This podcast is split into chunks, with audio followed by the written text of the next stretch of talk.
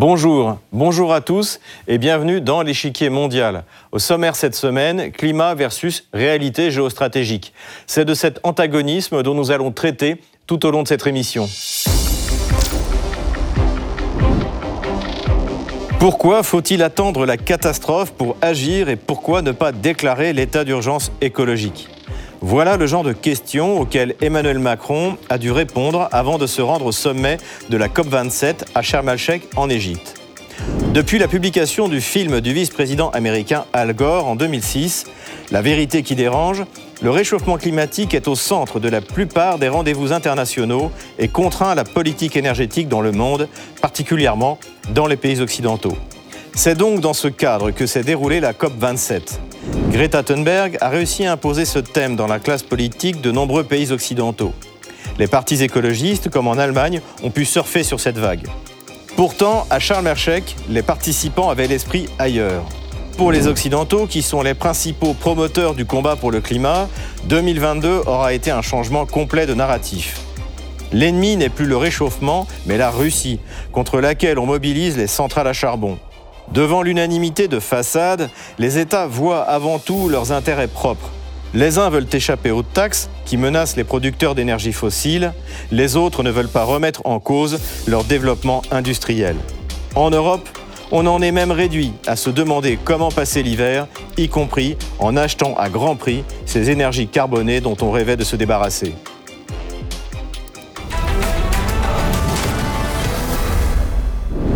La COP27 est ce grand rendez-vous écologique international qui est censé organiser la lutte contre le réchauffement climatique en limitant les émissions carbone. Peu importe que les États soient convaincus de la justesse de cette entreprise, car les puissances occidentales ont bien l'intention de mettre en place une fiscalité adaptée aux émissions de carbone. Convaincus ou sceptiques, aucun État, surtout producteur d'énergie fossile, ne peut feindre d'ignorer cet enjeu. Vladimir Poutine l'avait rappelé en juin 2021 au Forum économique de Saint-Pétersbourg. Nous devons mettre de côté les divergences politiques et autres et ne pas faire de l'évolution vers la neutralité carbone un outil de concurrence déloyale où, sous le prétexte de l'empreinte carbone, on tente de remodeler les investissements et les flux commerciaux dans l'intérêt particulier de quelques-uns et où l'accès limité aux technologies vertes avancées devient un moyen de freiner le développement de certains pays et producteurs. C'est aussi le cas du prince saoudien Mohamed Ben Salman qui annonce des objectifs ambitieux, d'autant plus qu'il veut sortir l'économie de son pays de la dépendance pétrolière. J'annonce aujourd'hui que le Fonds d'investissement public s'est fixé pour objectif d'atteindre zéro émission de gaz à effet de serre d'ici 2050, grâce à une approche d'économie circulaire du carbone, afin de devenir l'un des premiers fonds souverains au monde. Les pays en voie de développement ont toujours été récalcitrants aux injonctions occidentales. Comment recommander la limitation du développement industriel tandis qu'une partie de l'humanité rêve au contraire d'industrie et de production? C'est ce qu'a voulu rappeler le président égyptien Fattah al-Sisi dans son discours d'introduction.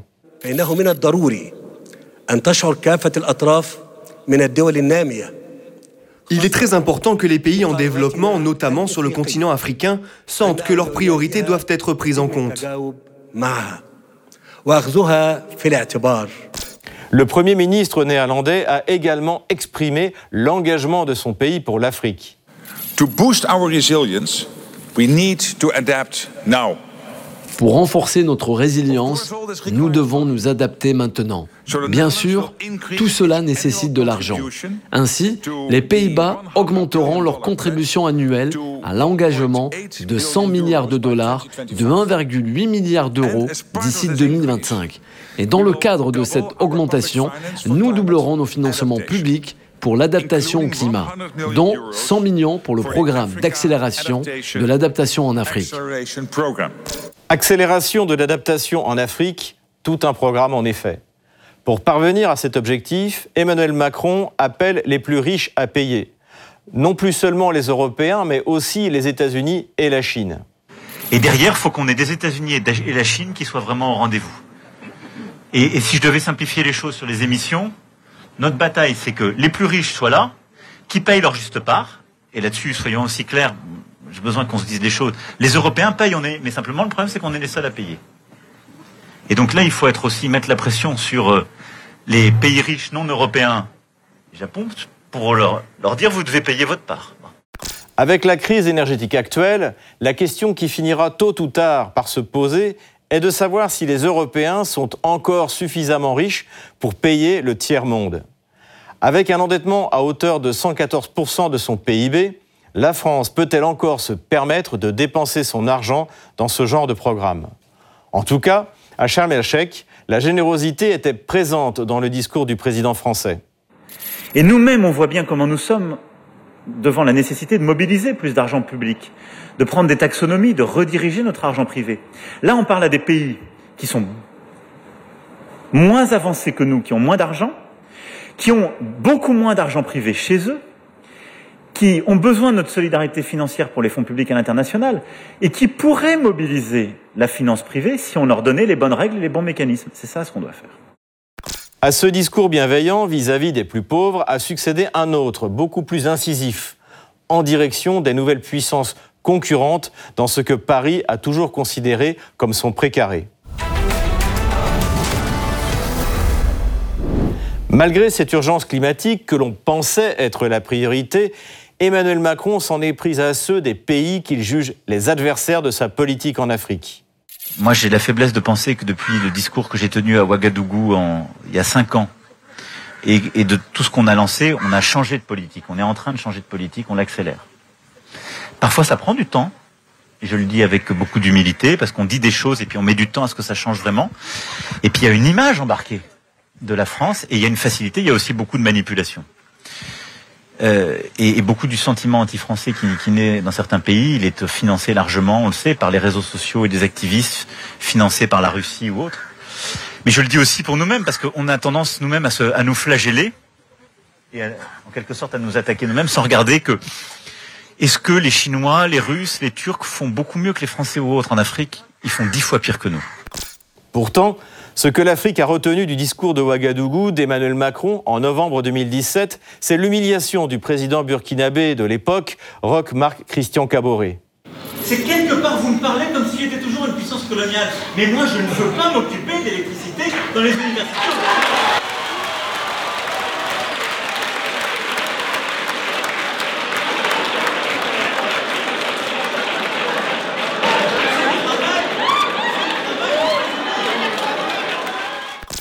Bien que le thème fût le réchauffement climatique, la guerre autant Russie en Ukraine était au cœur des déclarations des leaders occidentaux, à commencer par le nouveau Premier ministre anglais Rishi Sunak. La sécurité climatique va de pair avec la sécurité énergétique. La guerre odieuse du président russe Vladimir Poutine en Ukraine et la hausse des prix de l'énergie dans le monde ne sont pas une raison pour ralentir la lutte contre le changement climatique. Rishi Sunak, Olaf Scholz et Emmanuel Macron tous convaincus de l'urgence climatique, doivent cependant faire face à une nouvelle réalité internationale qui remet en cause leurs priorités. Pour sanctionner la Russie, il a fallu rouvrir les centrales thermiques à charbon. Cela veut dire que la guerre contre la Russie prime sur la lutte contre le réchauffement climatique et pourrait remettre en cause l'agenda initial. C'est ce que pense Emmanuel Macron. Même si notre monde n'est plus le même, le climat ne saurait être la variable d'ajustement de la guerre lancée par la Russie sur le sol ukrainien.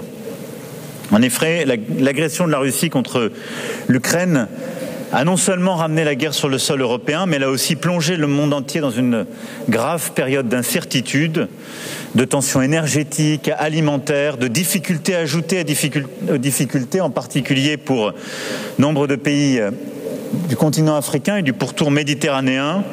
Et cette crise venant quelques mois après la pandémie, s'ajoutant aux autres crises, pourrait faire céder beaucoup en disant, au fond, nous avons d'autres priorités, le climat pourrait attendre. Nous ne sacrifierons pas nos engagements climatiques sous la menace énergétique de la Russie. Et donc, l'ensemble des engagements tenus par les pays doivent se poursuivre. Olaf Scholz, lui aussi, a tenu à relier le réchauffement climatique à la guerre en Ukraine. La guerre brutale de la Russie contre l'Ukraine remet fondamentalement en cause l'ordre de paix européen et international. Nous en ressentons les conséquences dans le monde entier par la hausse rapide des prix de l'énergie et des denrées alimentaires.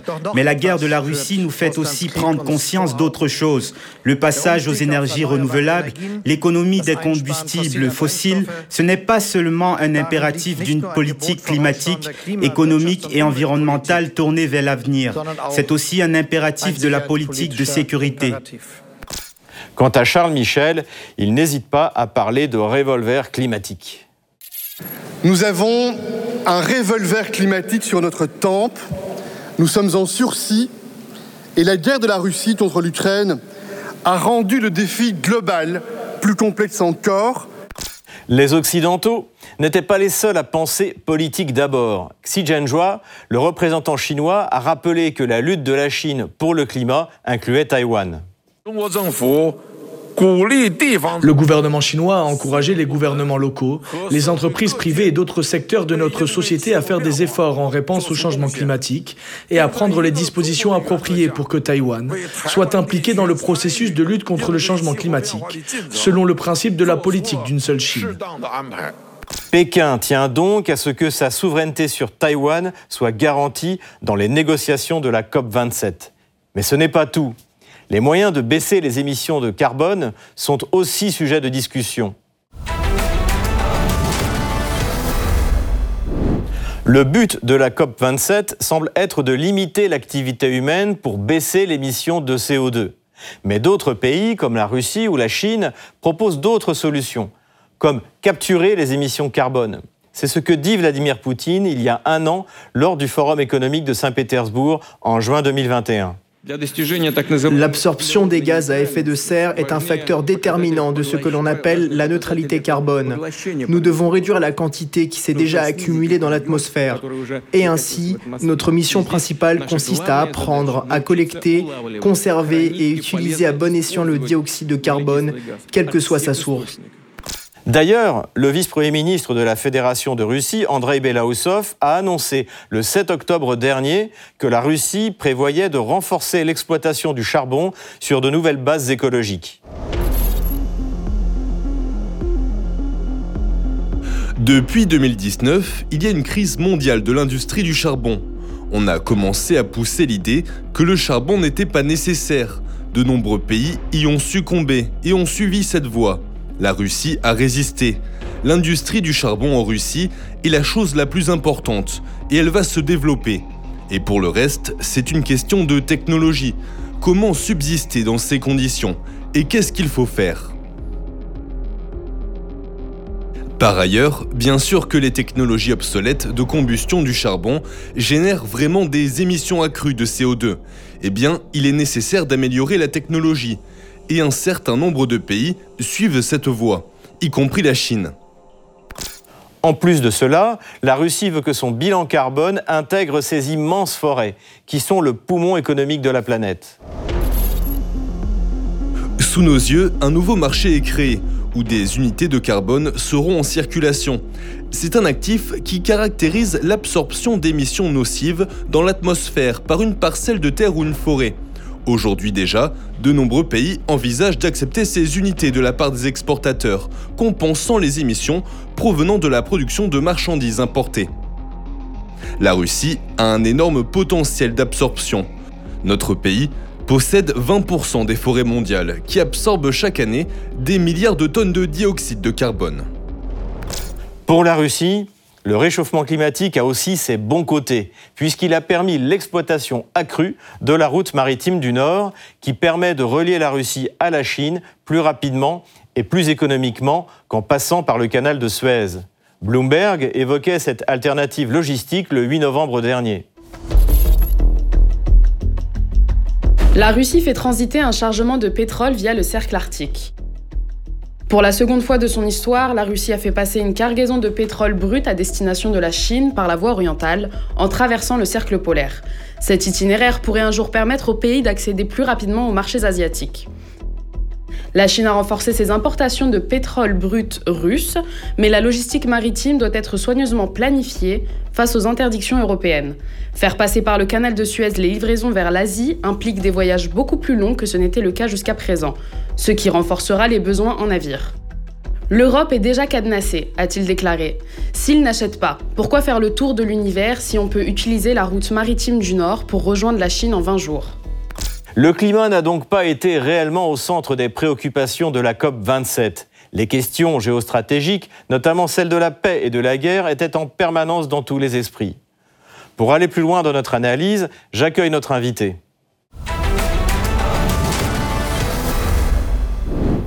Pour parler de ces différents aspects de la COP27, je reçois Arnaud Dotézac. Bonjour Arnaud Dotézac. Bonjour. Bienvenue sur RT France. Quel est selon vous le bilan de cette COP27? Alors écoutez, bilan, euh, c'est un, petit peu tôt, mais euh, on peut parler d'une ambiance euh, générale pour l'instant. Et on a une ambiance qui est financière, qui est rétributive, on parle de réparation, on parle de, faire payer, on parle de beaucoup de choses qui, sont liées à, des compensations financières autour euh, de, de, ce qu'on nous dit être une, réalité qui est encore à, discuter. Vous, pensez que cette réalité est encore à discuter? Est-ce que, vous pouvez développer ce, point de vue? Écoutez, en, gros, si vous voulez, moi, je ne suis pas scientifique, je ne suis pas climatologue, euh, mais euh, il, y a, il, y a, il, y a, une philosophie euh, de la, de la politique climatique qui est assez d'ailleurs voisine de celle qu'on observe avec le Covid ou qu'on observe avec d'autres événements, qui est basée sur un consensus d'experts, un consensus de scientifiques, et euh, dès lors qu'on nous indique qu'il y a un consensus sur la responsabilité humaine concernant euh, euh, le changement climatique, on doit l'accepter comme étant un fait scientifique. Mais un consensus n'est pas un argument scientifique. Au contraire, la science se définit justement par des ruptures permanentes d'un savoir donné qui va évoluer, qui va réfuter un savoir précédent, etc. Le consensus n'est pas euh, ne fait pas partie du domaine scientifique, il fait partie du domaine politique. Le consensus, et je dirais même juridique. Pourquoi? Euh, Parce que euh, scientifiquement, le consensus n'est pas un indice de, vérité scientifique. En revanche, c'est un, indice de consentement. le consensus n'est pas un signe de vérité, c'est un signe de consentement. C'est contractuel, le consensus. Et quelque part, en invoquant le consensus politiquement, eh ben, on impose le consentement. Donc, euh, quand je dis euh, à démontrer, c'est parce qu'il y a énormément d'inconnus du point de vue scientifique. Pour la bonne raison, c'est qu'on n'a jamais fait de prévision climatologique jusqu'à ce jour. Que on, ne travaille pas sur une théorie générale du climat qui n'existe pas encore, mais on travaille sur des modélisations qui sont des, euh, des découpages en petits morceaux de l'ensemble de la Terre. La, température globale terrestre, c'est pas quelque chose, pas une vérité scientifique. Hein. Il y a des températures différentes à 1 km, à 500 mètres près. Et donc, on modélise mathématiquement et on fait euh, de, la modélisation prédictive. Or, quand on regarde les observations par rapport à des prédictions qui ont été faites il y a 10 ans ou 20 ans, eh ben, elles sont infirmées. Donc, il y a énormément de choses. Manifestement, malgré ça, enfin, c'est pas mon domaine, mais ce sont des faits aujourd'hui, euh, clairement. Quand vous aviez Al Gore qui a eu son prix Nobel en 2007 et qui prévoyait la fin de la banquise pour 2013, et puis John Kerry à peu près la même chose pour 2014, bon voilà, l'observation ne confirme pas les modèles prédictifs. Mmh. Arnaud Dotézac, au-delà de, des questions écologiques, on a tout de même eu l'impression que les enjeux géostratégiques immédiats à Taïwan ou en Ukraine avaient la priorité. Qu'en pensez-vous? Ben, C'est-à-dire qu'en fait, oui, on, a entendu, mais alors là, c'est très amusant, on a entendu que euh, l'opération spéciale en Ukraine imposait d'autant plus de se euh, pencher sur la question climatique euh, parce que on se rend compte qu'on est dépendant des, des, énergies fossiles et que etc etc.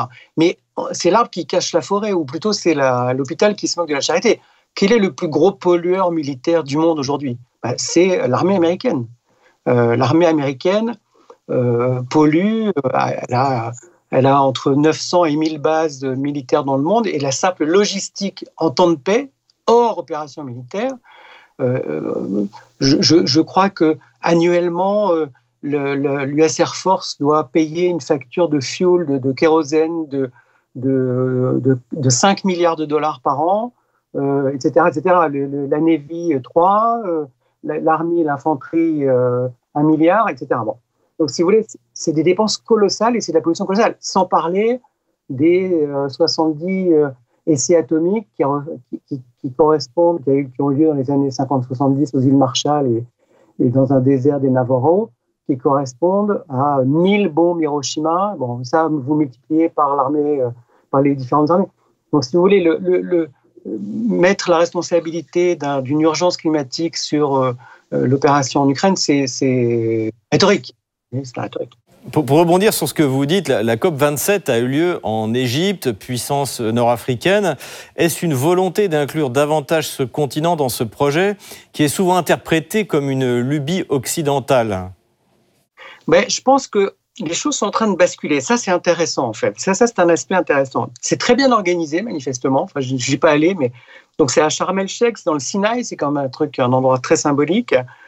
Euh, il y, a, y, a, y, a, deux aspects, en fait, dans, la présence de cette COP27 euh, en Égypte. Il y a un aspect symbolique et puis il y a un aspect très politique. Symboliquement, euh, le discours, la rhétorique de la climatologie, c'est une rhétorique eschatologique c'est-à-dire de fin du monde, euh, avec, des, avec des, prophètes qui sont liés souvent d'ailleurs aux intérêts militaires américains, avec des prophètes qui nous disent changez de comportement, repentez-vous, la fin du monde est proche. Hein, ça, c'est la rhétorique actuelle, où on culpabilise le, monde. Puis il y a un aspect politique qui consiste à faire payer les uns, faire payer les autres, taxer les uns, taxer les autres. Et là, on a une partie du monde, dont l'Égypte est une composante, et la Chine, qui est le plus gros pollueur euh, en, en, équivalent carbone, qui disent non, non, non, nous, on ne veut plus payer pour l'Europe.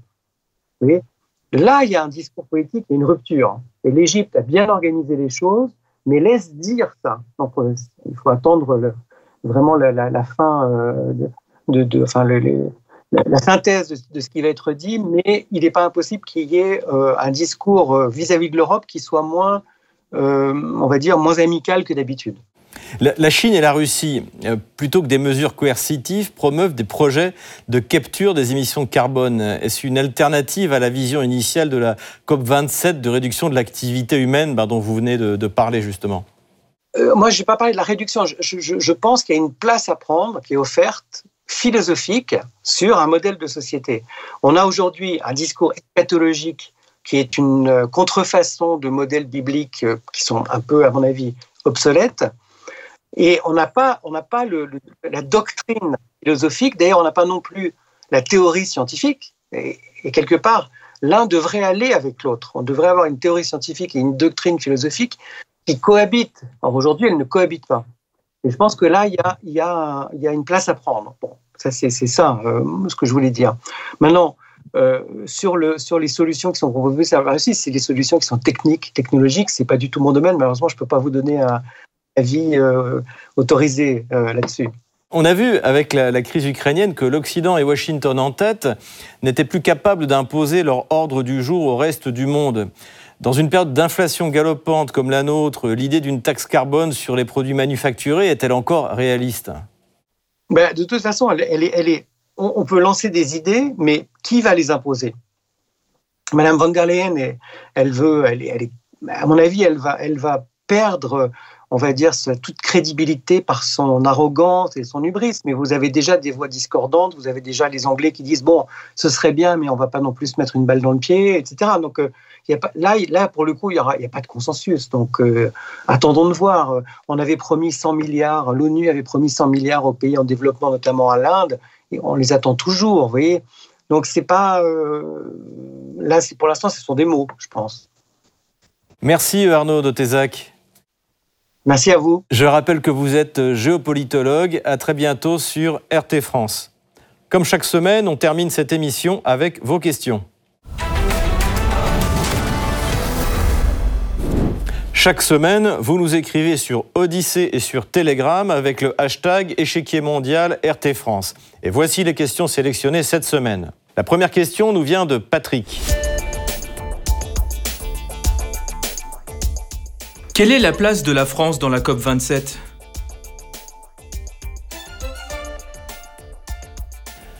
La France s'est toujours voulu en pointe dans la réduction des énergies carbonées. En 2015, Laurent Fabius était au bord des larmes lorsqu'il a signé l'accord, finalement peu contraignant, de la COP21. Sous Emmanuel Macron, la stratégie française a été hiératique. Au début de son premier mandat, il était partisan de la fin du nucléaire en France pour finalement, cinq ans plus tard, y revenir. Les énergies renouvelables en France comme en Allemagne ne pourront jamais subvenir aux besoins de ces deux pays. Ce retour au réel du président français pourrait permettre un rebond du nucléaire français, sérieusement concurrencé par les Russes et les Nord-Américains. Lina nous a également envoyé un message. Est-ce que l'Afrique va pouvoir s'industrialiser? Ne va-t-elle pas subir la désindustrialisation des pays riches? Le seul pays dont il est vraiment question est l'Afrique du Sud. Emmanuel Macron s'est félicité de l'adoption d'un plan de transition énergétique vers les énergies renouvelables plutôt que les actuelles centrales à charbon. Pour autant, le financement de cette transition paraît pour le moins fragile. La dernière question est celle de Frédéric.